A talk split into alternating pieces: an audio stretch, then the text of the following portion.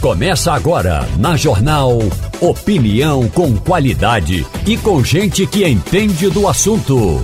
Com Igor Maciel, Romualdo de Souza e os jornalistas do Jornal do Comércio, deixando você bem informado. Passando a Limpo. Começando, passando a limpo agora aqui na Rádio Jornal, para você que está com energia, para você que está sem energia, porque o rádio funciona também sem energia, isso é a coisa boa, e aí você pode acompanhar aqui a Rádio Jornal o tempo todo. Mas por que, é que eu estou falando de energia elétrica aqui? Por que, é que eu estou falando de luz? É porque está tendo agora, se não está faltando aí onde você está, mas está tendo um, uma crise no sistema energético, não só daqui do Recife, mas de Pernambuco, do Nordeste. A gente tem informação que é algo que está não, não tem a ver com a Neoenergia, né, que é a operadora aqui em Pernambuco. Informação que a gente tem é que é o operador nacional do, do sistema elétrico, então é Nordeste tudo, pelo menos e a gente tem informação de alguns estados no norte também.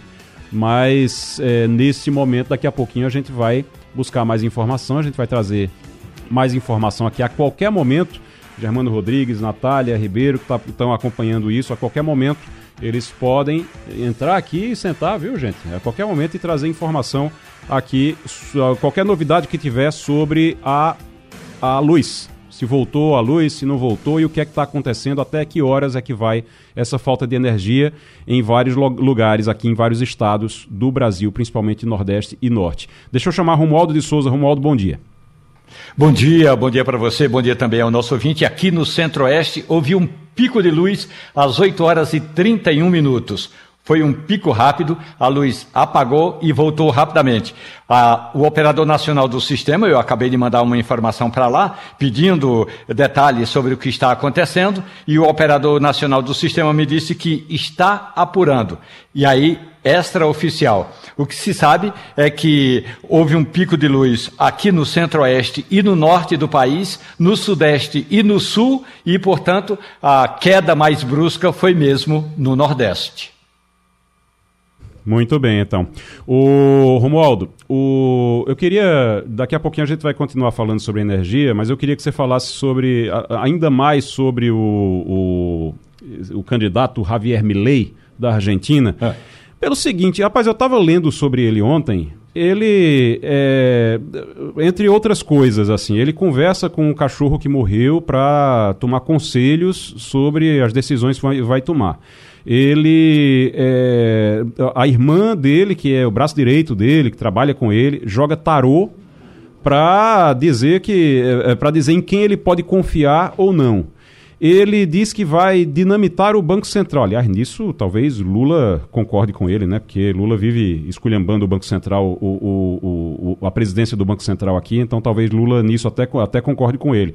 Mas é, é uma pessoa que não parece ser alguém ali muito equilibrado, assim, muito. Ou, ou, isso é só jogo de cena? É, o que se sabe e o que se fala na Argentina é que Javier Milei tem uma equipe de assessores que diz a ele o seguinte: o que deve ser dito e o que não deve ser dito.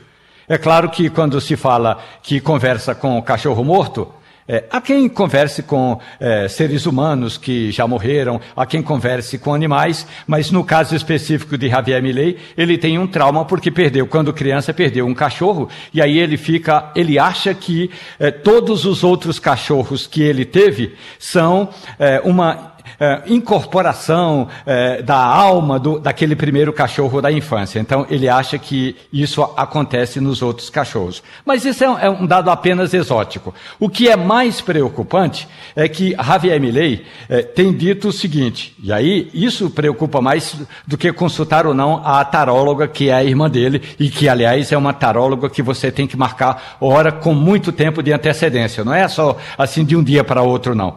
É, é que o vice o, vi, o candidato a vice na chapa de Javier Milei é do tipo que diz: não houve violação de direitos humanos durante o golpe militar na Argentina. Isso preocupa muito mais do que consultar ou não, ou ouvir ou não, os sons dos animais. E o outro detalhe importante: Javier Milei disse o seguinte: não faz sentido a gente manter unido esse continente, principalmente o Mercosul, porque isso só traz prejuízo.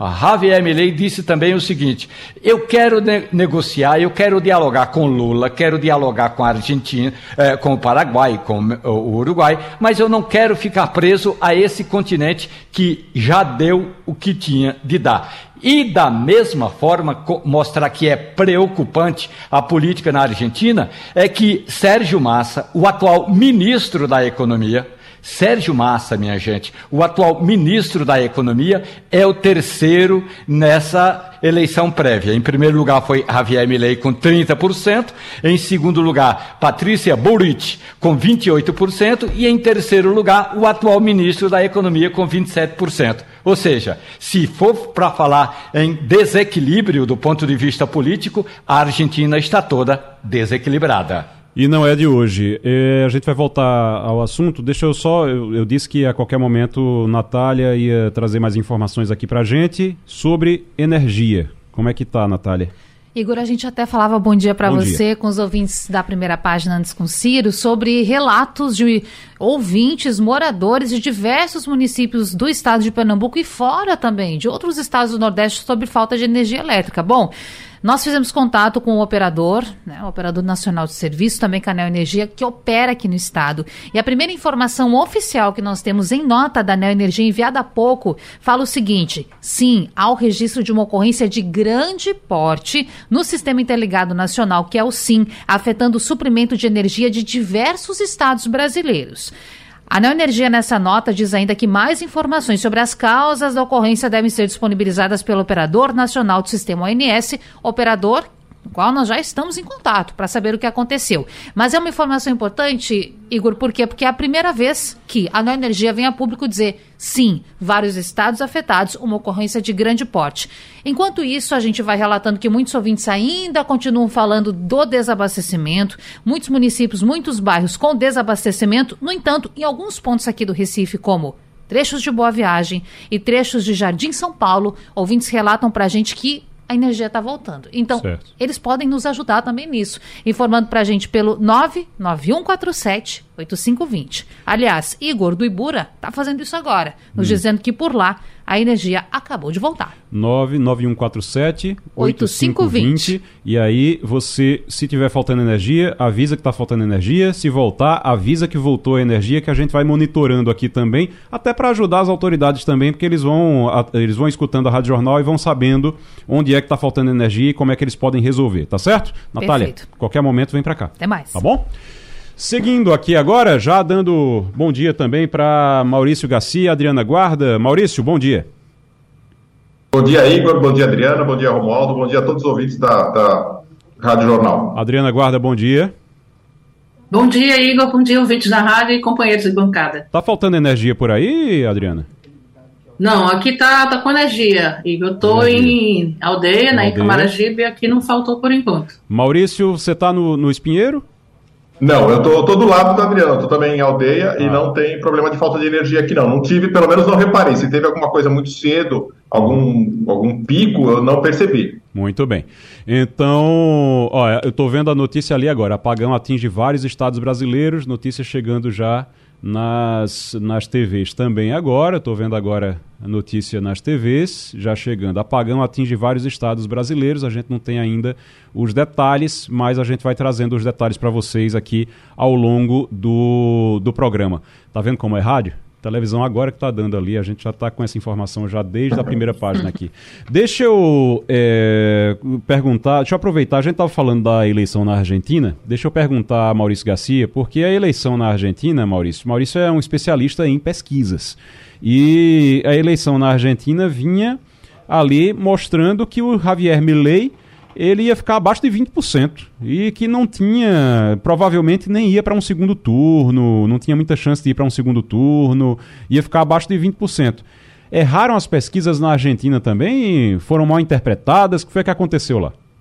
É, mais ou menos, Igor, é muito bom que você toque nesse assunto. Eu vi a sua coluna hoje e acho que a gente pode, pode esclarecer algumas coisas. Claro que a gente não tem uma explicação total, ampla do, de tudo. Né? É claro que a opinião pública é dinâmica, ela pode, ela se movimenta, está sempre em movimento, mas a gente tem, a gente tem um, alguns fatos que acabaram corroborando para isso. Assim como no Brasil, por exemplo, boa parte dos bolsonaristas atribui ao fato ocorrido com, ocorrido com Carla Zambelli, de sair atirando atrás das pessoas, e o fato um pouquinho, uns dias antes, do Roberto Jefferson, que jogou granada contra policiais federais, na Argentina ocorreram três fatos entre quinta e sexta-feira que abalaram também a campanha eleitoral lá. Né? Houve a morte de uma criança que estava saindo da escola de forma violenta, com um tiro. Isso acabou criou uma comoção muito grande na Argentina. Houve a morte de um médico muito conhecido na Argentina, em Buenos Aires, que saindo de casa, num condomínio fechado, também foi alvejado por um tiro e foi morto. Isso criou uma comoção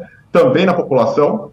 E além disso, também foi morto um manifestante que estava protestando contra o governo e a polícia, a polícia, né, do, do aparato do governo, então do, da esquerda, é, foi responsabilizada por isso e houve manifestações na sexta-feira e no sábado com relação uhum. a isso, pedindo justiça para que isso fosse, e uma manifestação enorme, se você procurar fotos da Praça de, Ma, de, de Maio, do, do, do obelisco, de, de, Buenos Aires, muita gente por conta disso. Então, ou ocorreram manifestações populares fortes, fatos fortes, que abalaram a opinião pública nas últimas, uh, nos últimos dias, isso foi quinta e sexta-feira, uhum. e isso, óbvio, mexem com a campanha. Javier uh, Milei não estava fraco, assim, ele, ele estava é, numa posição, estava em terceiro colocado com cerca de 20%, ele acabou tendo 30% ao todo, mas o que se vê é que pode ter de fato ocorrido alguma problemas na coleta de pesquisas, mas houve também fatos, ocorreram fatos que acabaram abalando a opinião pública e ajudando esse discurso de Milley, que em termos políticos, ideológicos, eh, alguns eh, tentam dizer que ele não é ultradireita, assim, ele é um ultraliberal,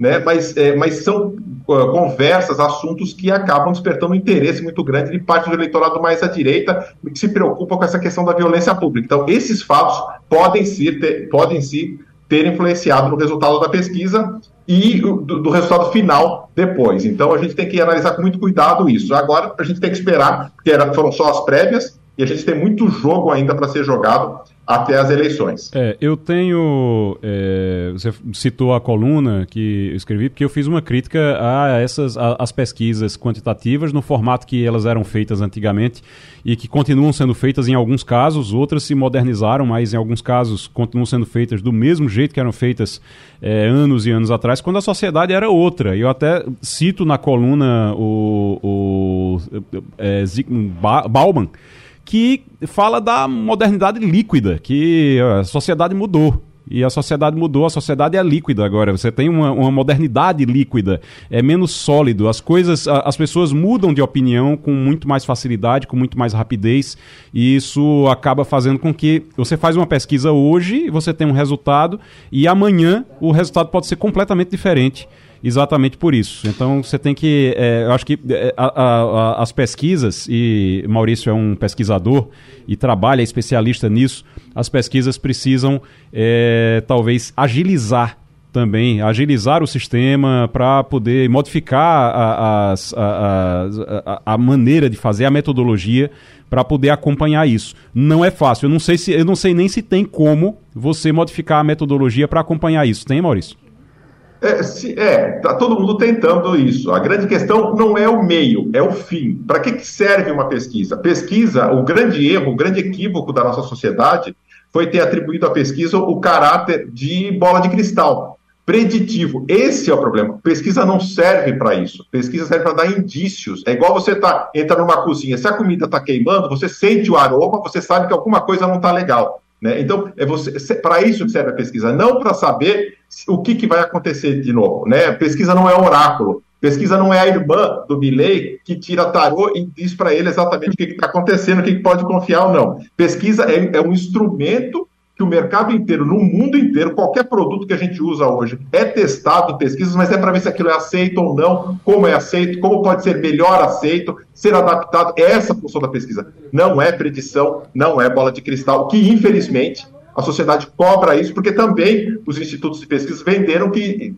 descobrem, fazem previsões. Não é previsão, essa é a grande questão. Pesquisa não é previsão, ela tem que ser encarada de uma outra forma. O fim da pesquisa é orientar campanhas, não fazer previsão de, de do que vai acontecer daqui para frente. Isso não existe, isso é oráculo, isso é tarô, isso é com a irmã do Milley, que pode fazer esse tipo de coisa através das cartas. Muito bem, então é, eu vou chamar um intervalo e a gente volta daqui a pouquinho. Lembrando, tá tendo um problema com energia em todo, em vários estados do Brasil. A gente está acompanhando isso. Em alguns lugares está voltando, em outros não. A gente vai é, trazendo informação para vocês aqui na Rádio Jornal ao longo do programa hoje. Olha, informação importante chegando agora. Informação importante que a gente tem agora. Ocorreu um ERAC. Sabe o que é ERAC? O Romualdo de Souza, você sabe o que é ERAC, não? Não, não sei. É um esquema regional de alívio de carga na energia elétrica. As causas ainda não estão esclarecidas, mas afetam algumas regiões de estados de todo o país. É, onde é que já tem é, informação? Se, está em atualização ainda, tá? Mas Ceará, Bahia, Paraíba, Acre, Piauí, Rio Grande do Norte, Alagoas, Rondônia, Pernambuco e Amapá. Pelo que eu estou vendo aqui, Nordeste, basicamente Nordeste, mais Rondônia e Amapá. Não é isso ou eu li errado aqui, Romualdo? Não, tá certo. Essa é a informação é. É, preliminar que foi divulgada pelo Operador Nacional do Sistema. Isso. Então houve de fato essa sobrecarga. É uma sobrecarga aí no ERAC. Eu nunca tinha ouvido falar nisso também. ERAC é o Esquema Regional de Alívio de Carga. As causas ainda não estão esclarecidas afetam essas regiões aqui que a gente falou: Ceará, Bahia, Paraíba, Acre, Piauí, Rio Grande do Norte, Alagoas, Rondônia, Pernambuco e Amapá. E até os celulares estão tendo pânico. O, os celulares também. Pode falar no microfone aqui, Germano. Oi, Igor. Oi. Bom dia para todos. Até a gente da produção para ligar para os aparelhos celulares dos entrevistados não estamos conseguindo. Porque está é, sem rede. Muitos estão caindo caixa postal direto, até mesmo para ligar para o WhatsApp, que é uma outra opção, é porque, não está conseguindo. É porque Berg está aqui, Berg é, da, da, nosso, no, é um dos nossos engenheiros aqui. Ele pode falar. Tem alguma coisa a ver com. A, as antenas funcionam com energia, né? Se cair a energia de vez, tem algumas. Ah, tá certo. Ok. Aí Berg está tá esclarecendo aqui para gente, nosso Josenberg está esclarecendo aqui para gente que alguns locais realmente ficam sem celular porque as antenas elas dependem de uma bateria, algumas têm bateria, outras não. E aí, um, como se fosse um gerador, algumas têm e outras não, e aí a telefonia também fica difícil, a telefonia também fica é, complicada. Inclusive, a gente está tendo dificuldade aqui no programa, realmente, até para entrar em contato com alguns entrevistados, para conversar exatamente por isso. O Romualdo, enquanto isso, a gente está com a Adriana. A Adriana nos ouve? Eu escuto vocês, estou aqui. Pronto, Adriana aguarda. Adriana, eu, a, a, gente vai tratar uma informação aqui que é o seguinte: tem muita gente dizendo que essa história de acabar com. Tem uma, uma, uma briga de alguns bancos e tudo para não acabar com o cartão de crédito rotativo.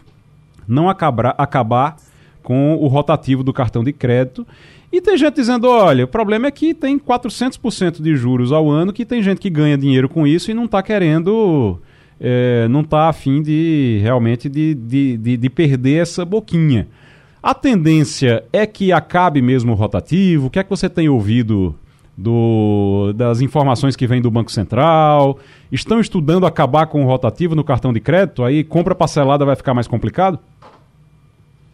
Então, Igor, o presidente do Banco Central, né, Roberto Campos Neto, falou nisso essa semana, falou que tinha essa intenção, não é nada formal ainda, é uma ideia, porque fala-se disso, né? O juro em junho chegou a 440% ao ano. O rotativo, gente, é aquilo. Quando a gente não paga o cartão, por exemplo, se, o seu, se a sua fatura vem dois mil reais e você não paga, só paga 500, vai incidir os juros sobre esses 1.500 que você não pagou. Ou ao contrário, se você paga 1.500 e deixou 500 no rotativo, o juro vai incidir sobre esses 500.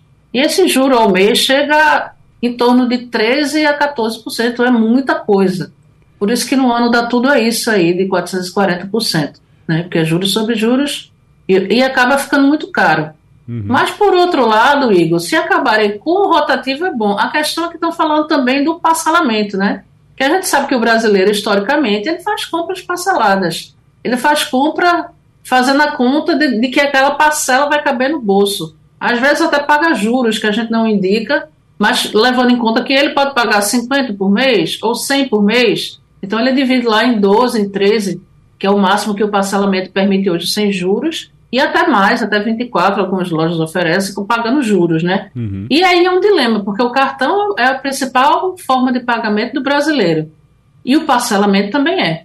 Por outro lado, esse cartão acaba virando uma bola de neve, né? Porque se você faz muitos parcelamentos é, sem juros, você vai ficar acabando com o cartão cheio demais e termina caindo aí nesse juro rotativo, que é de não conseguir pagar e pagar um juro enorme. Rapaz, aí você é. vê, você não pagou o juro uhum. na conta parcelada, mas acabou pagando um juro enorme se você não vai ter força para pagar aquele cartão, não vai ter condição, aí você cai numa, numa, numa questão viciosa aí de acabar, não paga o juro numa ponta, mas na outra você vai pagar 440% ao ano. O que o, então precisa fazer essa conta direitinho, é, né? O que o Banco Central está tentando aí nesse caso é fazer é, é, educar a população, dar uma educação financeira à força, né? A população. Vocês estão acostumados é. a comprar parcelado, vocês não vão mais poder comprar porque não vai valer a pena mais comprar parcelado e você vai ter que juntar dinheiro para poder fazer a compra ou programar suas compras melhor. Você não vai comprar contando com, ah, eu vou pagar 50 por mês. E no fim das contas você paga um juro absurdo. Para ter uma ideia do que é que a Adriana está falando, para você ter uma ideia, vamos fazer uma conta bem simples aqui, conta de padaria mesmo, mas está em torno de 400, 440% ao ano os juros. Então, o que é que acontece? Você faz uma compra, seu cartão esse mês deu dois mil reais, você só tem mil para pagar. Aí você paga mil, deixa mil lá. Mil fica e você não consegue pagar. E aí, essa dívida de mil, quando for daqui a 12 meses, ela vai estar tá em 4.400, quase 4.500 reais. É o que vai estar tá essa dívida, que era de mil reais, vai estar tá em quase 4.500 reais. Então é isso que é o, o, o, o rotativo do cartão de crédito e é isso que o Banco Central está querendo evitar que as pessoas caiam nessa história. O problema é que, como a Adriana disse, o Maurício, o, o brasileiro está acostumado a comprar parcelado, né? Sim, é tradição. Mas essa questão desses juros é, é, foi muito esquisita essa postura. O Banco Central está sofrendo uma pressão já há um bom tempo, né? Esse ataque do governo federal com relação ao Banco Central, a postura do Banco Central, de Lula, de, de alguns dos seus ministros, e ficou muito claro que nessa nesse posicionamento do Roberto Campos Neto, ele quis falar assim: olha, eu, eu, ele já tinha dado aquele voto de Minerva para a queda dos juros, ele quis dar uma coisa assim: olha, eu também estou mudado, eu estou preocupado com o social. E daí lançou, jogou essa ideia numa entrevista que ele deu, e isso, mas sem pensar, sem conversar, tanto que para o governo, isso nunca foi pensado para o governo. Sim, nunca, poderia até estar uma, a ideia de diminuir os juros gerais, mas ele, ele soltou essa por soltar, para dizer que tem uma preocupação social que era o que ele estava sendo acusado de não ter. Uhum. E agora, isso, o próprio governo foi pego de surpresa nessa história, não pode negar, porque é algo que, em parte, seria bom para a população, por outro lado, não é bom, porque daí as, as empresas financeiras já começaram a falar assim: é, mas para que eu possa acabar com o rotativo, eu vou ter que diminuir o, o, parcelamento. Então, é óbvio, porque daí tem gente que vive disso. E hoje, uma série de empresas dessas maquininhas de, de, de cartão ganham justamente com isso, com o parcelamento. Por isso que é, você vai numa loja, o, o vendedor quase que te implora para você parcelar a compra. Não é que ele quer te ajudar, porque a, a, dona daquela maquininha ganha justamente com isso. Então é um jogo que, óbvio, que tem muita gente que ganha muito, outros que, que não ganham, que perdem, que não têm essa educação financeira para que possam controlar suas dívidas, seus gastos, suas entradas. Então, é um jogo que tá, não foi combinado com ninguém. O Banco Central, tudo indica. O Roberto Campos Neto, na sua entrevista, jogou isso por jogar e causou essa celeuma toda. Agora, o que vai dar de fato, porque ninguém tinha se preparado de fato para isso. Não tem nada, nem do governo, nem do Banco Central, nada concreto de como seria isso, até porque envolve muita gente, né? Infelizmente, isso está meio solto. Foi mais um balão de ensaio que foi soltado para que o Banco Central tivesse um pouco essa imagem mais social, mais humana, porque estava sendo acusado de não ter esse tipo de postura. Rapaz, eu acho que eu acho que precisa regular. Eu acho que precisa regular. É um absurdo você, às vezes você quer comprar à vista e não consegue, porque você para você descobrir o preço à vista das coisas é difícil porque tudo é tantas parcelas de X, tantas parcelas de Y. Você não tem realmente a. a nem Até para comprar à vista é difícil realmente. Então tem que regular. O Banco Central precisa regular, precisa ser organizado isso para não. para é, eh, acabar com as arapucas, porque tem muita arapuca, tem muita armadilha para pegar consumidor. Agora eu vou dizer uma coisa: você pegar e você dizer a dona Maria que ela não vai poder comprar o liquidificador dela parcelado ali em, em parcelas de, de 20 reais, como ela comprava, e, e que você está querendo é, educar ela, que você está querendo realmente aí o Banco Central, o presidente do Banco Central está pegando pesado. O Germando Rodrigues tem informações aqui. Finalmente, a, o Operador Nacional do Sistema Elétrico é, divulgou alguma informação? Mandou, Igor, mandou uma nota para gente e essa é a nota. Uma ocorrência na rede de operação do Sistema Interligado Nacional interrompeu 16 mil watts de carga em estados do Norte e Nordeste do Brasil. Estados do Sudeste também foram afetados. A interrupção ocorreu devido à abertura às 8h31 da interligação com o Norte e o Sudeste. As causas da ocorrência ainda estão sendo apuradas. A recomposição já começa a ser iniciada em todas as regiões e até às 9h16, por enquanto, 6 mil watts já foram recompostos. É, são 6 mil megawatts. Isso. Megawatts. Perdão. Eu estava acompanhando aqui agora. Então, 16 mil megawatts de carga em estados do norte e nordeste foram interrompidos, né? É porque é, porque é o seguinte: imagine que você está ali transportando a, a, energia. A energia está sendo transportada. Imagine um monte de caminhão transportando ali a energia. De repente você tem um monte. Alguns desses caminhões não conseguem passar num determinado ponto. E aí eles encostam, vão para o acostamento. É isso, foi isso que aconteceu. Quando eles vão para o acostamento, não chegam no destino e aí a gente fica sem energia. Então é isso. E 6 mil megawatts já foram é, restabelecidos, né?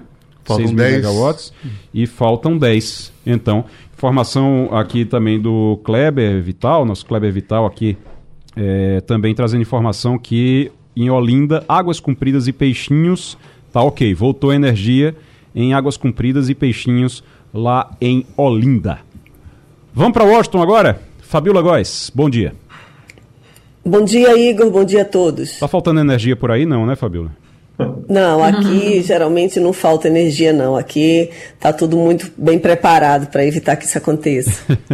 Ô, Fabiola, é, Trump foi indiciado de novo são quantos? É exatamente isso. Já, já é a quarta vez. Hum. O Trump, dessa vez, ele foi indiciado, né, por tentar interferir nas eleições de 2020 na Geórgia e está circulando muita informação aqui, a ligação em que ele fez para o secretário de Estado na época, no dia 2 de janeiro, dizendo que precisava de 11.780 votos para ganhar os 16 delegados do Estado, porque aqui as votações, a votação presidencial é totalmente diferente no Brasil. Quem ganha os delegados naquele Estado, ganha o Estado inteiro. Então ele faltava assim muito pouco, né, para ele poder conquistar o estado da Geórgia. E aí ele tentou interferir nesse resultado e dois anos e meio depois, né, agora, a promotora do caso resolveu, a Fanny Williams, ela resolveu indiciar 19 pessoas, né, com base numa lei na, na Geórgia sobre crime organizado. Geralmente é usada para é, processos contra gangues e prevê penas de 5 a 20 anos de prisão. E também entre os acusados, além de Trump, tem o secretário, é, o chefe de gabinete dele na época, o Mark Meadows, o advogado dele, o Robert Giuliani, e a gente não sabe ainda quando é que ele de fato vai se apresentar a esse júri, né, lá em Atlanta. Mas o que se sabe, o que está se falando em relação a essa acusação agora sobre as outras é que é como um caso é estadual, não é um caso federal. Em caso de Trump, foi escolhido o candidato do Partido Republicano, se ganhar a eleição, ele não pode conceder perdão presidencial para si mesmo, o que ocorreria nos outros três casos que são federais. E aí agora a gente tem a notícia hoje de manhã de que o Trump ele vai tentar fazer de tudo para tirar esse processo do estado da Geórgia e levar para uma esfera federal, que aí futuramente ele teria condições de interferir, né? Então, assim, tá tendo, tá bom, foi bombástica essa informação, já saiu à noite, já tarde da noite, por volta de 11 horas da noite, é, essa informação de que ele tenha, tinha sido indiciado pela quarta vez. Lembrando que é a primeira vez na história dos Estados Unidos que um presidente é acusado criminalmente, né? E desde abril, então, o Trump está enfrentando todos esses processos. É, Donald Trump fazendo história, quatro vezes já, então. O... É isso aí. Adriana Guarda. Oi, Fabiola, bom dia. Então, dia, a delegação do Partido Democrata teve aqui no Brasil ontem, né? Conversando por aqui, e saiu aí a notícia que eles devem tentar ter um canal de comunicação com o Brasil. O que é que isso significa na prática? Oi, Adriana. Olha, a, é a deputada Orcásio Cortez e uma comitiva de outros parlamentares aqui dos Estados Unidos. Eles chegarem, chegaram ontem e é uma viagem de três dias. Eles também vão para a Colômbia, vão para Chile. E com o Brasil, eles tiveram né, um encontro com o assessor especial para a presidência, o, o embaixador Celso Amorim que foi chanceler, e disse que o objetivo desse encontro é estabelecer uma cooperação com o Brasil em termos de clima e desenvolvimento econômico. Mas essas reuniões também elas se estenderam, teve reunião na, no Palácio do Planalto e foi discutido também, obviamente, a invasão né, que aconteceu no Capitólio aqui e o que aconteceu no Brasil com a invasão dos três poderes da República. Então tem também um posicionamento político desse encontro encontro esses parlamentares aí no Brasil, porque a gente sabe que a própria Orcásio Cortez, ela queria que quando o Bolsonaro estava aqui, ela pediu, chegou a pedir para o Biden para extraditar, para deportar, enfim, para que tirasse o Bolsonaro daqui quando ele ficou lá na Flórida. Então, ela obviamente tem uma visita política, ela tinha prometido que ia ao Brasil sim, falar sobre democracia, mas aí está aproveitando também para falar sobre clima, sobre mudanças climáticas, lembrando que o Brasil vai sediar né, em, no Rio de Janeiro a COP20, o Brasil vai presidir a, essa, essa reunião. Então, é uma, é uma reunião em que, na verdade, desculpa, é o G20 que vai se reunir e eles vão discutir o tema principal, vai ser sobre mudanças climáticas. Então, a, essa, essa comitiva, ela está, de fato, engajada e quer aproximar. O Brasil tem relações com os Estados Unidos há mais de 200, há 200 anos, né? Então, é, seria um, a parte do Partido Democrata, que é o partido do Biden, eles, esses deputados, eles são mais à esquerda ainda do Partido Democrata e eles fazem, eles marcam a presença no Brasil no momento para se discutir todos esses temas. Fabiola Góes, conversando com a gente direto de Washington, nossa correspondente nos Estados Unidos, Romualdo de Souza. Fabiola Góes, bom dia para você. Eu sei que você tem investimentos imobiliários na Asa Norte aqui em Brasília, mas eu quero saber o seguinte: eu quero uma consultoria sua, Fabiola. Investimento imobiliário na China pode dar ruim? Bom dia, Romualdo. Olha, isso é um problema que está sendo muito sério na China, viu? O mercado imobiliário está afetando a economia do país e está, de fato, levando os números lá para baixo. Né, o, chegou, a China chegou a registrar a deflação, mas aí agora é, eles estão com medo que isso aconteça, eles estão de fato preocupados com os investimentos estrangeiros no país. É, saiu dados hoje e dados sobre a economia em geral, mas o governo omitiu dados, por exemplo, sobre desemprego de jovens, que no mês passado chegou a 20%, você imagina, 20% dos jovens chineses desempregados. Inclusive, eu tenho uma colega aqui que estudou, que fez um mestrado comigo comigo aqui nos Estados Unidos, estava com receio de voltar para o país dela e com medo de ficar desempregada.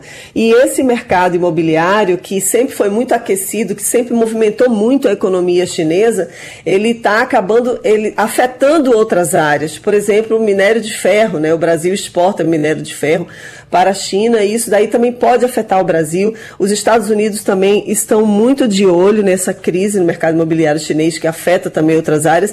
E agora o que resta saber ver se a China vai conseguir lidar com isso, como os Estados Unidos lidaram aqui em 2000, 2008, né, quando teve uma crise que acabou abalando o mundo inteiro e o Brasil, na época, foi um dos poucos que passou ileso, que não chegou a ser afetado com isso.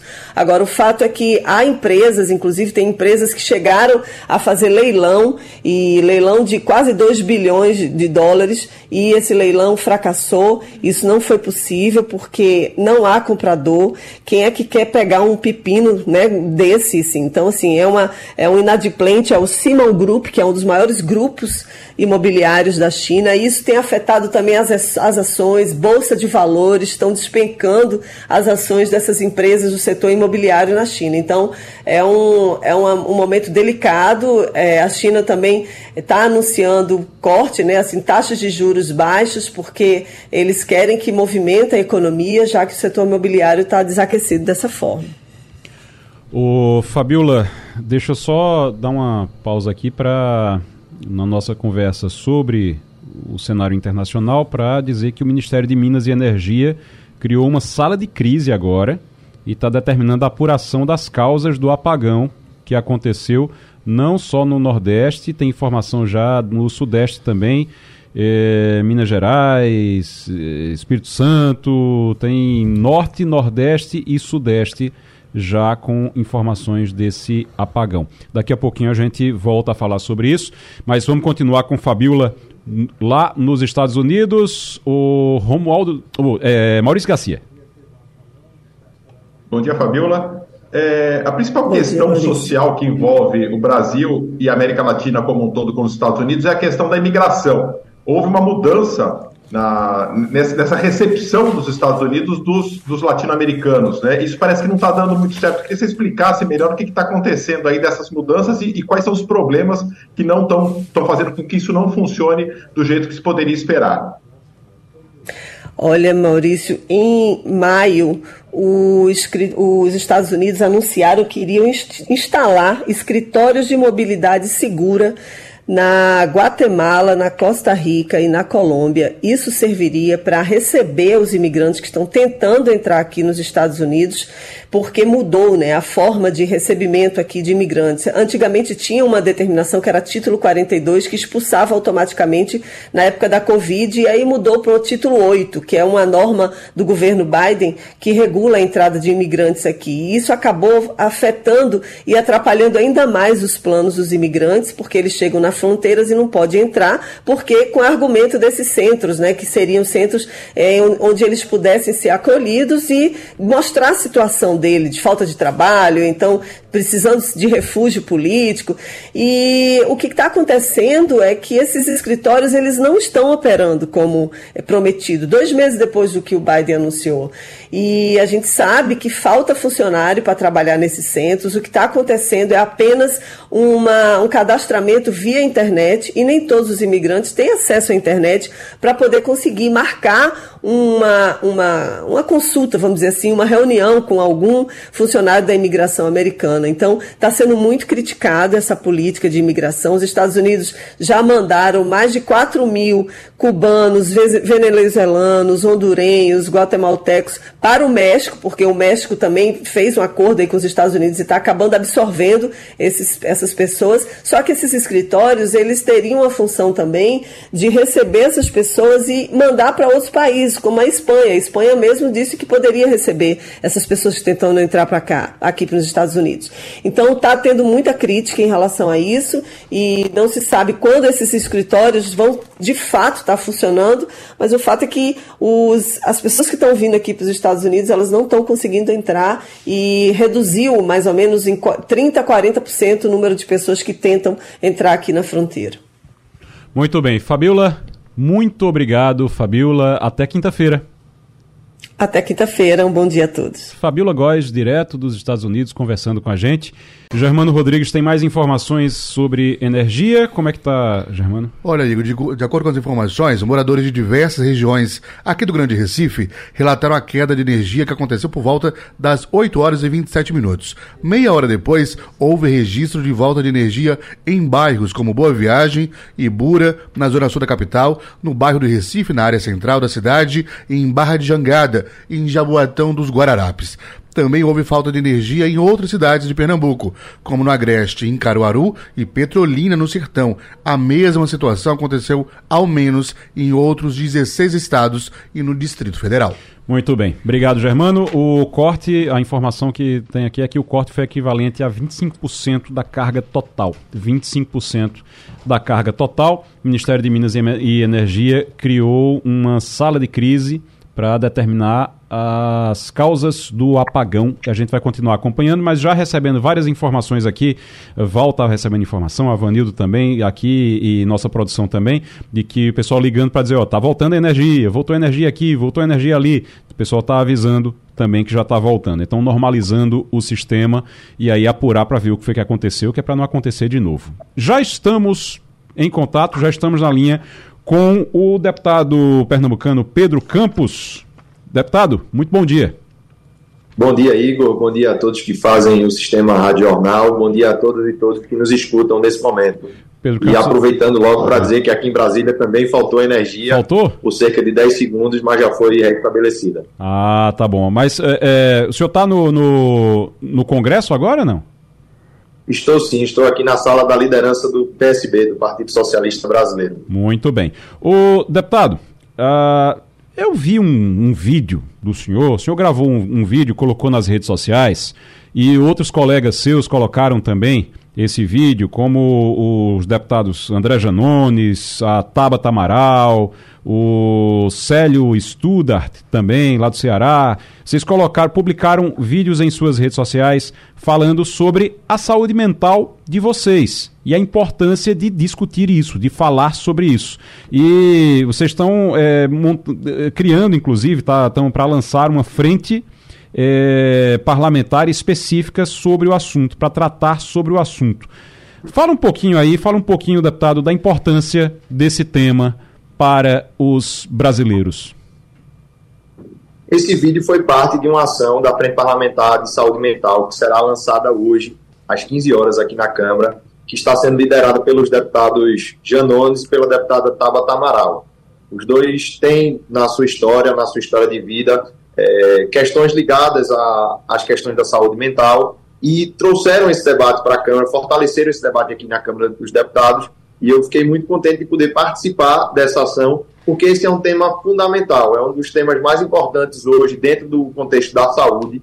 A gente vive no Brasil muitas vezes dificuldades e epidemia de, de problemas de saúde mental, como ansiedade, como depressão e diversos outros aspectos. E essa frente vai tratar desses temas de maneira ampla. Então, poder discutir, por exemplo, a saúde mental e o trabalho no Brasil, no ano passado, a gente teve mais de 200 mil afastamentos no, S, no INSS por questões de saúde mental. E esse número vem crescendo nos últimos anos. A saúde mental e o ambiente escolar. A gente lembra o caso que Pernambuco viveu de uma crise de ansiedade é, de estudantes dentro da sala de aula. A gente sabe também que todo esse contexto que existe de insegurança nas escolas muitas vezes estão relacionados com problemas de saúde mental e não são lidados da melhor forma possível. Também vai ter dentro dessa frente uma coordenação de saúde mental e o contexto das polícias, que também é algo muito importante, o cuidado da saúde do policial, da saúde mental do policial. A gente viveu em Pernambuco,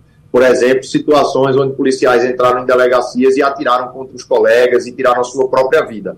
E muitas dessas questões não são debatidas da maneira como deveriam ser, sem tabus. A gente tem que falar assim da saúde mental dos policiais, da saúde mental dos estudantes, e por isso, nesse vídeo que foi feito, os próprios deputados e eu, inclusive, tratei de alguns aspectos da minha vida relacionados à saúde mental, como uma situação que eu vivi durante a adolescência, de um período de maior tristeza, que precisei de um acompanhamento de uma psicóloga, do apoio da família, e também de questões do dia a dia, que muitas vezes nós lidamos, sim, no nosso ambiente de trabalho, com ansiedade, com dias que você tem uma maior dificuldade de concentração e diversas outras questões que a gente precisa estar atento, estar cuidando e também saber pedir ajuda, saber conversar com as pessoas e não tratar isso como um tabu. É um problema de saúde, como são outros problemas de saúde que precisa ter o um enfrentamento deles de diversas formas possíveis. Às vezes é fazer exercício físico, é ter um momento de descanso, é você poder ter uma conexão e, e uma rede de apoio que lhe ajude, é procurar um profissional como psicólogo, como psiquiatra, sem ter vergonha de nada disso. O deputado, é muito importante, eh, o senhor está falando isso, e é muito importante que a frente parlamentar possa avançar e possa avançar principalmente para criar uma política pública de promoção de saúde mental no SUS. É, porque eu acho que a, tem muita gente que gostaria, que precisa e que gostaria de ter um acompanhamento de, de, e às vezes não consegue porque pelo SUS é muito complicado, é muito difícil. Precisa ter uma construção disso. É, esse é o objetivo da frente, da frente parlamentar, é, é levar isso para o SUS, né? Esse é um dos objetivos da frente parlamentar. Sim. Como eu disse, tem outras temáticas que vão ser discutidas, como um projeto de lei de Tabata que trata sobre essa atenção diretamente no ambiente escolar, com vinculação, sim, com a rede do SUS e com a rede do, do SUAS. Sim. Tem um debate de uma lei que foi feita, que está em implementação, que é voltado para o público de policiais, mas esse tema do SUS, com certeza, é o tema mais importante, é o tema que, por exemplo, apareceu em maior parte das respostas dos comentários, essa demanda da população de poder ter um fortalecimento dessa atenção no SUS. E esse tema é tão importante para frente que dentro das coordenações ele está dividido em alguns aspectos. Então, tanto a atenção dentro do contexto da atenção primária, como também do contexto da atenção especializada em saúde e poder dar esse reforço em relação a isso. A gente sabe que o Brasil passou por um debate nas últimas décadas, o Brasil e, e o mundo, de uma reforma manicomial, né, da gente poder mudar o modelo de atenção da, da questão da saúde mental e poder transformar isso e quebrar diversos tipos de, de estigma que existiam e de maneiras é, erradas de, de, lidar com a situação, mas a gente precisa ainda, dentro dessa transição de modelo, fortalecer estruturas como os CAPs, fortalecer a presença de psicólogos e psiquiatras dentro do ambiente do SUS. E tudo isso será discutido também pela frente, porque a gente sabe que o SUS é sim o grande espaço né, para essa, essa discussão da saúde mental, obviamente com um olhar para algumas questões específicas, como eu disse, do mundo do trabalho, da escola, também do, de trabalhos que têm esse desgaste maior, de populações também de vulnerabilidade que vão ter coordenações específicas, como a população LGBT, como adolescentes, como pessoas é, idosas, mas sabendo que o SUS é sim um grande espaço para essa discussão do apoio à saúde mental junto com o Sistema Único de Assistência Social também. E o mais importante é que quando você fala em levar isso para o SUS, aí tem muita gente que diz, ah, mas é, tem tanta, tanta coisa que é necessária, que é mais importante, isso aí é uma coisa supérflua. Saúde mental não é supérfluo, tá, gente? Não é supérfluo. Só sabe quem passa, só sabe quem realmente enfrenta aquilo e quem está junto de quem enfrenta aquilo também quem acompanha aquilo. Não é supérfluo de jeito nenhum. É algo essencial. É essencial e que muitas vezes é, acaba tam também evitando outras doenças, outras patologias. Então é muito importante que seja cuidado. Agora eu vou passar, a gente está conversando com o deputado Pedro Campos sobre a frente parlamentar é, pela saúde mental e a gente vai, eu vou chamar agora o Romualdo de Souza. Deputado, bom dia para o senhor. Essa frente parlamentar tem um importante eh, trabalho que, inclusive, o senhor fala aí dos 200 mil eh, afastamentos, e a gente sabe, os estudos apontam, não é, deputado Pedro Campos, eh, que há uma subnotificação há uma sub, subnotificação, porque na escola o estudante tem receio de dizer que está com problemas, com dificuldades, vamos chamar assim para ganhar tempo, dificuldades mentais, com problemas na família. No trabalho, se ele disser isso, ele corre o risco de ser tratado como um desequilibrado e pode vir a perder o emprego. Então, é também fundamental que a gente trate desse aspecto das subnotificações. Agora, Gostaria também de ressaltar, eh, deputado Pedro Campos, que o senhor destaca importante apoio, que é o apoio da família. Só quem já precisou de um apoio numa hora dessas, num aperreio desses, é que sabe como é fundamental essa rede de apoios, de amigos, de familiares, de colegas e até dentro do trabalho, deputado. Com, certeza, Romualdo. Essa questão do apoio da família, dos amigos, é fundamental nisso o apoio também de outras comunidades de convivência. Aqui é importante a gente citar um, um ponto é, importante nessa discussão da saúde mental, que é também essa discussão das comunidades de convivência, das igrejas, da espiritualidade, de diversas coisas que podem ajudar, sim, dentro desse contexto, mas que a gente precisa ter um cuidado para que isso não seja um substituto à atenção médica né, a atenção de um psiquiatra, de um psicólogo, de profissionais que são capacitados. Essa, toda essa questão da rede de apoio, tanto da família como da espiritualidade, das igrejas, é muito importante nessa discussão, mas não pode ser visto como algo que você, não, você tem que ir para a igreja e não pode ir para o psicólogo, não pode procurar um psiquiatra. É bom que você encontre um caminho que seja bom para você, sem achar que o caminho de um profissional como um psicólogo ou um psiquiatra é um caminho que você não deve seguir. E a outra questão também que eu acho que é importante a gente colocar, e você ressaltou bem, é esse estigma, esse preconceito que existe com as questões de saúde mental. Se um colega, por exemplo, de trabalho não vai trabalhar porque está com uma virose, está com alguma doença específica, muitas vezes as pessoas não ficam julgando que aquela virose não existe ou que aquele problema não existe. E a gente ainda enfrenta um estigma em relação à saúde mental. A gente viveu alguns casos até é, emblemáticos, por exemplo, no mundo do esporte. A, a, grande atleta da ginástica olímpica, Simone Biles, que terminou saindo da competição das Olimpíadas por conta de um problema de saúde mental e muita gente tratou isso como besteira. Se ela tivesse é, luxado uma perna ou tivesse tido um estiramento, ninguém ia dizer que era uma besteira ela não estar competindo. Então a gente precisa sim quebrar esses estigmas para permitir que as pessoas procurem ajuda, procurem apoio, entender que é um problema de saúde sim e que a pessoa pode contar com toda essa rede de apoio para enfrentar isso. Deputado Pedro Campos, conversando conosco agora aqui no Passando a Limpo, na Rádio Jornal. Adriana Guarda. Bom dia, deputado. Queria lhe parabenizar pelo vídeo e aos demais colegas, porque essa fala eu acho muito importante para encorajar as pessoas, sabe, para estimular, porque esse estigma eu acho que talvez seja o pior de tudo. O estigma não só de você não se sentir aceito nos lugares, mas também de ter medo, sabe? Eu vou tomar um remédio de doido, é assim que falam, né? Vou tomar um remédio de doido. Não, não é remédio de doido. É remédio, se você tem diabetes, você não tem que se medicar. Se você tem uma pressão alta, você não tem que se medicar. Então, se você tem um problema mental, você também tem que se medicar. É a mesma coisa, gente. Não tem diferença nenhuma. E só para vocês terem ideia, o Brasil é campeão latino-americano de doenças mentais de ansiedade e depressão. Tem mais de 19 milhões de pessoas nessa situação. Se você está assim, você sabe que tem muita gente assim também junto de você. Então, deputado, a minha, a minha fala é, na verdade, de apoio a essa frente e de dizer que realmente essa, esse apoio precisa passar e precisa ter uma educação mesmo da sociedade brasileira, né? Não só no SUS, que às vezes você vai até ter uma consulta, mas não tem um medicamento, sabe? Você vai. A empresa precisa, quem sabe, ter um psicólogo, sabe? Que pelo menos venha atender em momentos chaves, assim. Não existe um preparo, de fato, para esse tipo de doença, embora elas existam há muito tempo, não é? Com certeza.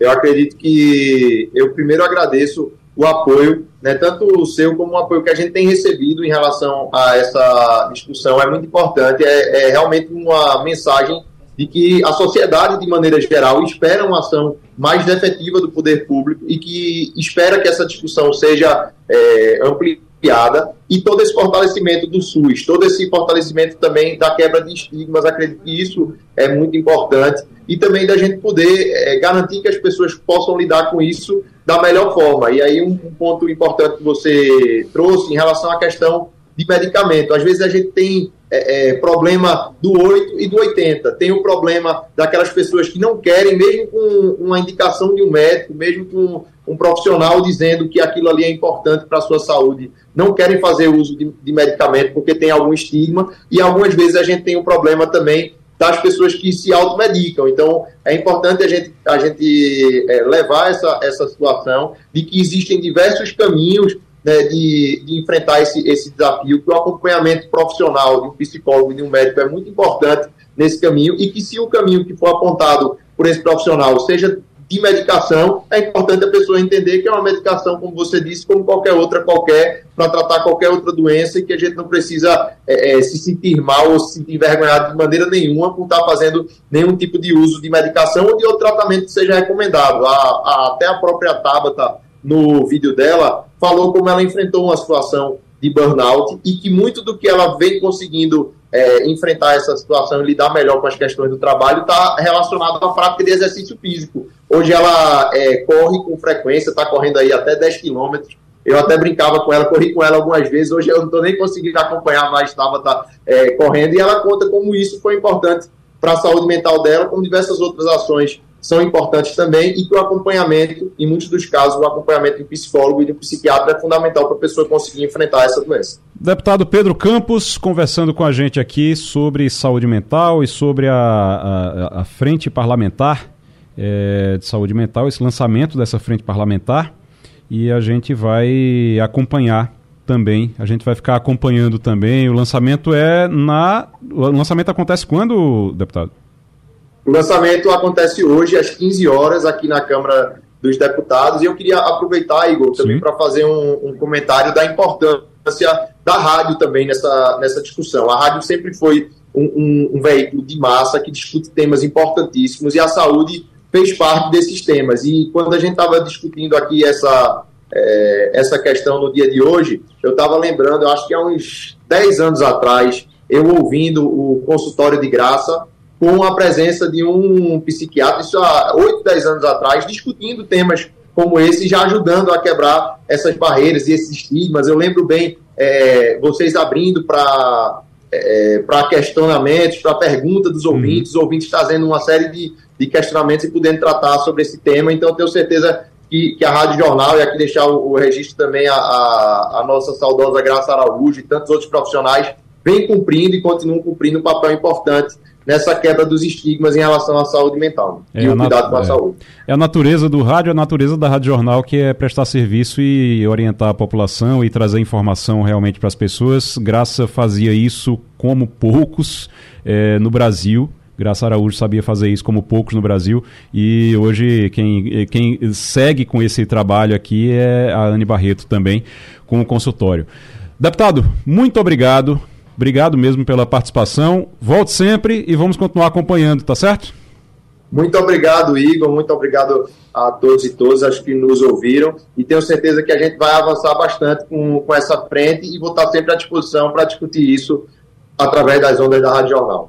O Romualdo, teve uma. O presidente da Eletrobras pediu demissão, saiu, foi demitido. A Eletrobras é uma empresa que foi é, foi uma parte dela foi privatizada. Então, como é que funcionou isso? Porque a informação que eu tenho é que o presidente da Eletrobras pediu demissão por pressão do governo. É, é bom lembrar que o governo continuou tendo maioria hum. no, nos assentos que decidem os rumos do sistema elétrico nacional.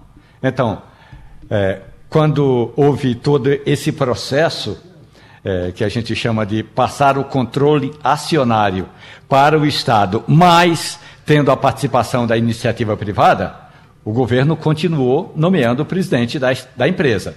E aí, nesse caso, agora, a, a, as informações que a reportagem da Rádio Jornal apurou é de que há uma pressão muito grande para que seja colocado ali, ó, seja colocado na empresa um plano eh, de demissão voluntária. PDV. Tem gente que tem mais de 20 anos na Eletrobras. Tem gente que está lá desde uh, 30, 40 anos. Então, se houver esse PDV, esse plano eh, de demissão voluntária, pode haver, consequentemente, uma redução nos gastos com o pessoal. Por isso que há essa pressão. O então presidente da eh, Eletrobras simplesmente não estava satisfeito nem com a pressão, nem em colocar um plano assim, segundo ele, a toque de caixa, e aí pediu demissão. Muito bem. É, influência do, do governo, vamos ver se agora, bem no dia que esse apagão, que não tem nada a ver com a Eletrobras diretamente, claro, claro mas acaba chamando a atenção das pessoas também. O, já temos? Vamos lá. Todas as terças e quintas-feiras, no Passando a Limpo da Rádio Jornal, Felipe Moura Brasil faz um balanço do cenário político, os bastidores de Brasília, a análise das decisões que afetam a vida do país e a opinião de quem conhece o dia a dia do poder. Felipe Moura Brasil, todas as terças e quintas, na Supermanhã da Rádio Jornal. Felipe Moura Brasil, bom dia. Salve, salve, Igor, equipe, ouvintes da Rádio Jornal. O... Sempre um prazer falar com vocês. Felipe, o, o que se falou nos últimos dias foi o escândalo da venda e recompra de joias entregues a Bolsonaro, a Jair Bolsonaro. Tem gente colocando, tentando colocar até isso em, em CPMI, dos atos de 8 de janeiro, estão é, querendo investigar isso mais a fundo. O que é que a gente pode falar sobre esse caso até o momento? Olha, Igor, o, o, que mais me chama atenção nesse caso é o papel de Frederic Wassef, que eu considero um, um, um personagem e tanto porque quando o bolsonarismo precisou tirar o Fabrício Queiroz dos holofotes, em razão daquela investigação antiga do Ministério Público do Rio de Janeiro, que apontou o ex-assessor do Flávio Bolsonaro como operador do esquema de apropriação de salários de assessores, o Acef, que é advogado da família Bolsonaro, hospedou o Fabrício Queiroz na propriedade dele próprio, o Acef, em Atibaia. Perdão, eu estou gripado e vou precisar e domesticando aqui a minha voz enquanto eu dou meu comentário. Tranquilo. É, e o Queiroz ficou lá, é, escondido da imprensa, na propriedade do Wassef, até o momento em que ele próprio foi preso, o Queiroz.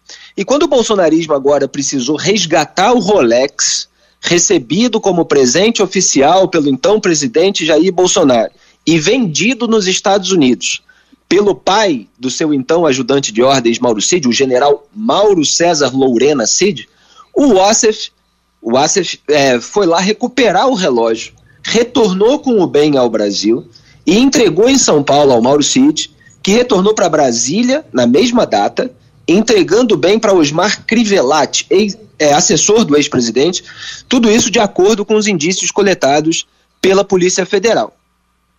É, e agora veio à tona, inclusive, é, o recibo dessa recompra. Quer dizer, a Polícia Federal conseguiu é, localizar o recibo que mostra é, que o Frederic Wassef, o nome dele está lá, realmente recomprou o relógio Rolex que foi vendido pelo pai do Mauro Cid para conseguir ali é, dinheiro é, que aparentemente, por outros elementos da investigação, seria destinado ao próprio Jair Bolsonaro. Quer dizer, estava tentando lucrar, é, de acordo com aquilo que os investigadores avaliam, com a venda é, de presentes recebidos em missão oficial da presidência no exterior. E, em primeiro lugar, o Assef soltou uma notinha sobre essas revelações da PF que me pareceu tão ensaboada quanto a atuação dele, que fica ali justamente na fronteira entre a defesa advocatícia e essa participação nos rolos da família Bolsonaro. Então, assim, ele é suspeito, e agora com o recibo com o nome dele, é, me parece realmente que é, ele fez isso, mas suspeito de ter recomprado um objeto específico. E aí ele negou uma venda genérica. Ele falou assim: nunca vendi nenhuma joia. Agora já está dando até declaração para a imprensa, em outro sentido, é, falando assim: não nego nem confirmo a compra nos Estados Unidos. Só falarei disso em uma entrevista ao vivo. Quer dizer, ele soltou uma notinha que nega aquilo que é, de que ele não estava sendo acusado. Ele falou nunca vendi nenhuma joia, só que na verdade a, a, a investigação mostra que ele a recomprou. É, é como, e, é como se assim, você, chegasse, tem um, é um, chegasse... um, episódio antigo também em relação é. ao Wassef, que foi quando o Dias Toffoli, que era presidente do STF na época, suspendeu as investigações baseadas em dados do COAF como aquela sobre o próprio Flávio Bolsonaro. E aí ele foi uhum. ouvido por uma revista é, festejando essa articulação no STF, comentando a felicidade da família é, Bolsonaro, com frases como tá o Brasil inteiro me ligando e me chamando de Deus. Ele estava se gabando de ter conseguido aquela paralisação. O Flávio, o presidente, tudo infartado, chorando. Então, assim, eu estava ironizando esses dias que o Deus do bolsonarismo foi descoberto. Né? O Frederico Wassef é aquele que é chamado para gerenciar as crises é, da família quando eles precisam de alguém para fazer uma limpeza. É, e o Toffoli, na ocasião, também foi blindado pela família Bolsonaro, que atuou ali para barrar a CPI da Lava Toga, que investigaria esse ministro é, no Senado Federal. Então pode ter contado a família Bolsonaro com essa boa vontade, só que agora o inquérito das milícias digitais, no âmbito do qual tramita esse caso das joias, é relatado pelo Alexandre de Moraes, que é um algoz dos bolsonaristas é, no STF. Uhum. Então pode ser realmente que é, a família Bolsonaro dessa vez não consiga limpar completamente a sua barra, não. Mas sabe aquela série Better Call Saul, né? Parece que eles sempre recorreram ao Wassef, é o Better Call é. Wassef, né? Uhum. E agora com essa situação ruim na qual o advogado da família se encontra, eles vão é, precisar de algum tipo de articulação nova. A própria defesa, está aí, é, reportagem na imprensa, é, do presidente ficou completamente desorientada depois que veio à tona esse recibo da recompra. E está vindo muito mais. Né? Você tem aí movimentações bancárias atípicas apontadas pelo COAF é, dos assessores do Jair Bolsonaro, você tem mensagem é, do Mauro Cid é, para outro assessor do Bolsonaro, Marcelo Câmara, dizendo que tinha 25 mil dólares, ou seja, uns 125 mil reais, é, em poder do pai dele, desse general da reserva, o Mauro César Lorena Cid, para serem entregues ao Jair Bolsonaro. Uhum. E a Polícia Federal entendeu é, que esse dinheiro que seria entregue em cash, né, como eles dizem é, na mensagem, era justamente o dinheiro de venda das joias, porque o pai do Mauro Cid morava nos Estados Unidos e estava encontrando lá é, compradores para essas joias. Quando o Estadão revelou é, o escândalo, a retenção no aeroporto, a entrada ilegal, etc., o TCU, o Tribunal de Contas da União, veio, começou a querer de volta as joias, e eles que já tinham vendido foram fazer toda essa operação para poder entregar ao TCU, enquanto ganhavam tempo, com alegações de que as joias estão no Brasil, etc., e fingir que não tinham vendido para ganhar dinheiro. Então, assim, a história está se fechando. A investigação parece bastante minuciosa e comprometedora. E eu só concluo dizendo que o bolsonarismo continua ajudando o governo Lula, né? Porque há vários escândalos e, é, e voltas a, a, medidas do passado que não deram certo em termos de interesse público no governo Lula e o noticiário fica dividido com esses escândalos do bolsonarismo. Agora mesmo, você teve o reajuste de preço dos combustíveis, gasolina, diesel, um reajuste alto depois é, da Petrobras tentar forçar a barra. É, você tem é, uma certa hipocrisia petista no trato de operações policiais em São Paulo e na Bahia, que é governada pelo PT. Você tem a volta do PAC, que deixou um rastro de problemas.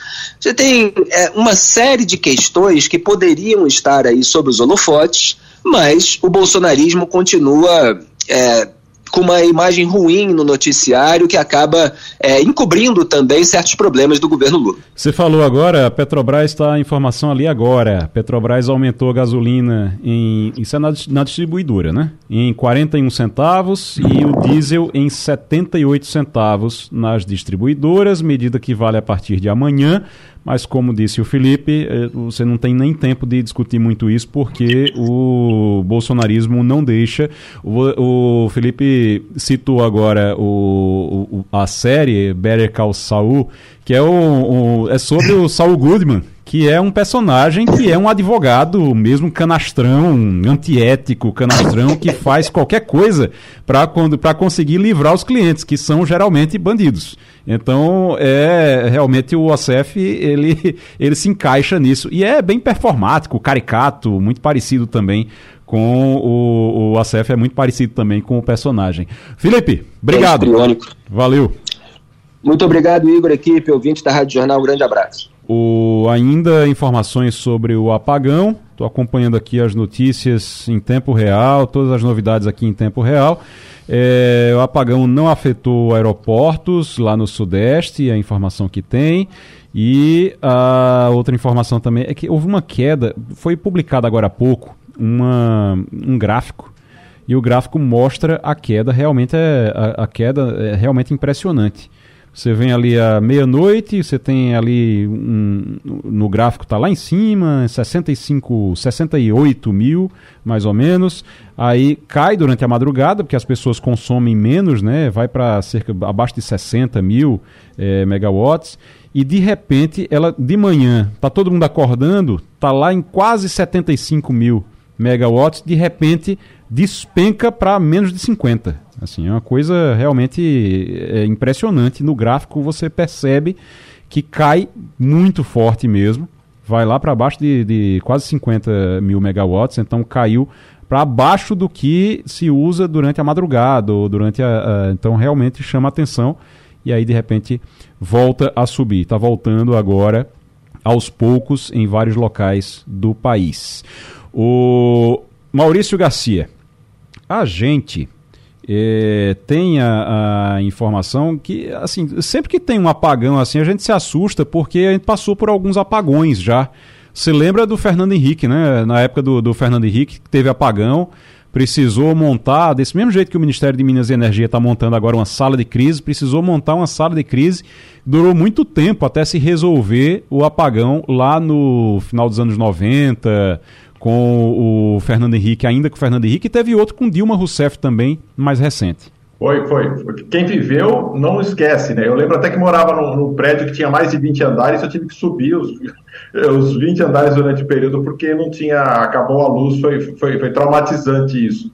E, e, mas foi um momento que, de virada, e isso, isso atrapalhou muito o presidente Fernando Henrique à época, e isso impactou na eleição de José Serra em 2002, porque essa era uma das marcas que foi muito utilizado durante a campanha de 2002, quando Serra disputou com Lula a presidência, porque foi, foi, foi algo, era o, era o, presidente do apagão, isso ficou muito marcado. Apesar do Fernando Henrique ter esse lastro, essa questão da economia que ele botou em ordem, na reeleição, na, depois da reeleição dele, quando ele foi eh, apoiar José Serra presidente, isso impactou bastante, impactou politicamente na disputa de 2002. É, eu disse no final dos anos 90, na verdade foi em 2001 realmente, às vésperas Isso. da eleição de 2002, quando o Lula venceu a eleição em 2002 contra José Serra. E realmente, você lembrou bem, era na, na campanha era o governo do apagão, eles falavam no governo Sim. do apagão o tempo todo. E aí teve outro problema já com Dilma Rousseff, agora mais recente, eu acho que 2015, 2015, aliás, já, já era Temer já era Michel Temer, quando teve também um apagão em 2016, entre 2016 esses, esses outros problemas mais recentes foram muito pontuais, né? Eles são é. muito regionais. Aqui e... no Nordeste a gente teve algum, no Norte tinha algum, Centro-Oeste caía, porque o ramal era o mesmo do Centro-Oeste, uhum. mas eh, na época de Fernando Henrique foi algo que foi nacional, derrubou quase tudo, o país inteiro ficou uh, escuro por conta desse problema. E foi algo que também teve que ter uma reeducação das pessoas. Eu lembro de pessoas vendendo alguns produtos que consumiam demais, né? Lâmpadas, geladeiras antigas, equipamentos eletrônicos tiveram que ser trocados justamente para porque o preço da, da, da, energia elétrica subiu mais ainda para que pudesse ter uma contenção do uso. Foi algo bastante traumatizante. Quem viveu lembra muito bem desse período. É verdade. Durou nove meses esse período, porque teve apagão do jeito que teve assim, e depois, para poder normalizar, passou passaram-se meses que tinha racionamento de energia, era um racionamento obrigatório para indústrias, e comércio também precisou ficar em racionamento. Isso foi em 1 de julho já de 2001 e as restrições eram obrigatórias a partir de 4 de junho também de 2001, já eram restrições obrigatórias. Então todo mundo tinha que baixar o consumo, tinha que baixar muito o consumo, senão pagava muito alto na conta. Isso. O Romualdo lembra Imagina disso. isso para a economia. É, pois é. Economia para a indústria, principalmente. Uhum. Romualdo lembra disso, Romualdo? É, inclusive, o gerentão dessa crise chama-se, porque ainda está trabalhando na iniciativa, agora na iniciativa privada, Pedro Parente. Sim. Pedro Parente foi chamado para, eh, digamos, ter um ministério paralelo, já que Minas Energia não conseguia. Inclusive, José Jorge tinha passado pelo. O, o, o, o, ministro José Jorge tinha passado pelo Ministério de Minas Energia, mas Pedro Parente chegou para botar ordem na casa. E aí criou um, um gabinete de crise, chamou desde o operador até todas as empresas, a maioria era da iniciativa estatal, e e aí resolveram uma parte que era o problema da transmissão, porque uma coisa é gerar, muita gente gera. Muito, o problema está entre a geração e o consumidor, que é a transmissão. Então fortaleceram as linhas de transmissão na época na gestão de Pedro Parente. Rapaz, eu lembrando aqui, o apagão reduziu a iluminação pública de ruas, né? Porque você não, você não, não podia ter todos os postes acesos, era uma, uma, uma confusão isso. Monumentos, peças de publicidade fachadas de prédios públicos também eram apagados. Durante a noite foi proibida a realização de atividades esportivas, shows, festas, exposições e rodeios. Não podia funcionar à noite, que era para não gastar muita energia. E nem parque de diversão e circo também não podia funcionar parque de diversão e circo. Parque de diversão ainda poderia funcionar durante o dia, mas gastava energia do mesmo jeito. E circo também não podia, porque gastava muita energia. Então, é, teve que realmente trocar equipamento, lâmpadas mais econômicas. Isso ajudou muito as pessoas a começarem a trocar aquelas lâmpadas amarelas pelas lâmpadas fluorescentes na época, porque depois é que veio o LED. Mas na época eram as lâmpadas fluorescentes. Você saía, você saía para comprar é, um monte de lâmpada fluorescente pela rua, é, no, no mercado, para poder trocar as lâmpadas amarelas que tinha em casa. Tinha muita lâmpada amarela na sua casa, Adriana? Ah, na minha tinha. A gente trocou. E você lembrou de uma coisa aí que era da iluminação, Igor, e também é, teve muita violência, né? aumentou a violência por conta disso. As pessoas ficavam com medo de andar nas ruas, lembra? Uhum, de, de ficar, porque à noite escuro, não se né? acendia né? tudo, né? Os é. postos ficavam assim, a meia luz.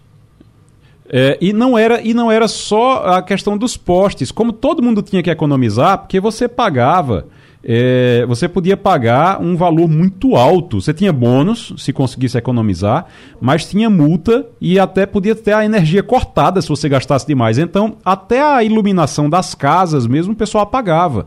Eu lembro que é, eu morava em casa e o pessoal é, é, a, a, lá em casa você apagava as luzes da marquise todinhas, saía apagando uhum. tudo e aí também apagava, escurecia a rua também todo mundo fazia isso para poder economizar. Mas o, o, que eu lembro foi nessa época que criaram aquelas lâmpadas, porque antigamente só tinha lâmpada fluorescente, aquela comprida, né? Aquela lâmpada compri, comprida.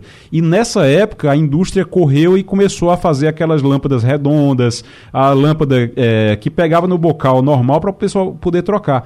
E eu lembro que a, a, era todo mundo corria para trocar essas lâmpadas para poder economizar um pouquinho. Aconteceu em 2001 e isso, por, na época, teve uma seca muito grande, né, Romaldo? Houve uma seca muito grande, principalmente nas regiões centro-oeste, porque o centro-oeste é, é, é, proporcionalmente falando, o maior gerador de energia de energia elétrica, assim com hidrelétrica e tudo. A maioria das usinas hidrelétricas está no centro-oeste. Então, houve uma seca muito grande aqui na região centro-oeste, sobretudo na região eh, que, de divisa de Goiás com o estado de Minas Gerais, de Goiás com Mato Grosso. Então, realmente, isso aqui virou um, um, um deserto. Um deserto. Era realmente eh, muito ruim ver isso. E eu, eu me lembro que era uma época em que a gente fazia muitas viagens daqui de Brasília para a cidade de Goiânia, que são 202 quilômetros, e pela BR, pela BR 060, todos, absolutamente todos os postos de combustíveis fechavam às 8 horas da noite. É, isso foi em 2001, lá no meados de 2001. E algum, tem, gente, tem gente me perguntando aqui no, no grupo: o que era que fazia se a pessoa pagava multa e pronto, acabou? Não, você ficava sem energia, apagava a luz. Porque no primeiro descumprimento você recebia uma advertência por escrito. Se houvesse reincidência, se você não tivesse baixado o seu consumo, de energia, e aí 48 horas depois da entrega da conta, a sua energia era cortada. E aí o corte tinha duração máxima de três dias na primeira suspensão e nas suspensões subsequentes a interrupção do fornecimento variava de 4 a 6 dias. Então você podia passar uma semana, quase uma semana, sem energia em casa, com tudo desligado, inclusive não tinha energia para ligar geladeira, para ligar nada, por se você não cumprisse as metas realmente que foram impostas naquela época, ou então ninguém tinha energia, ou o país não funcionava. Vamos esperar que isso não aconteça mais. Isso foi só pelo jeito uma falha no sistema hoje e a gente espera que isso não aconteça, porque tudo que a gente não precisa nesse país, nesse momento, é de uma interrupção na energia aqui, pra, no momento que a gente está tentando recuperar a economia por aqui. Então, realmente, o Ministério de Minas e Energia montando o gabinete de crise, que fique o gabinete de crise, que resolvam e que não chegue ao ponto que chegou no início desse século, lá em 2001. Adriana Guarda, Maurício Garcia, Romualdo de Souza, muito obrigado a vocês pela participação. Um grande abraço a você também pela audiência, você ouvinte. E um grande abraço até amanhã. A Rádio Jornal apresentou opinião com qualidade e com gente que entende do assunto. Passando a limpo.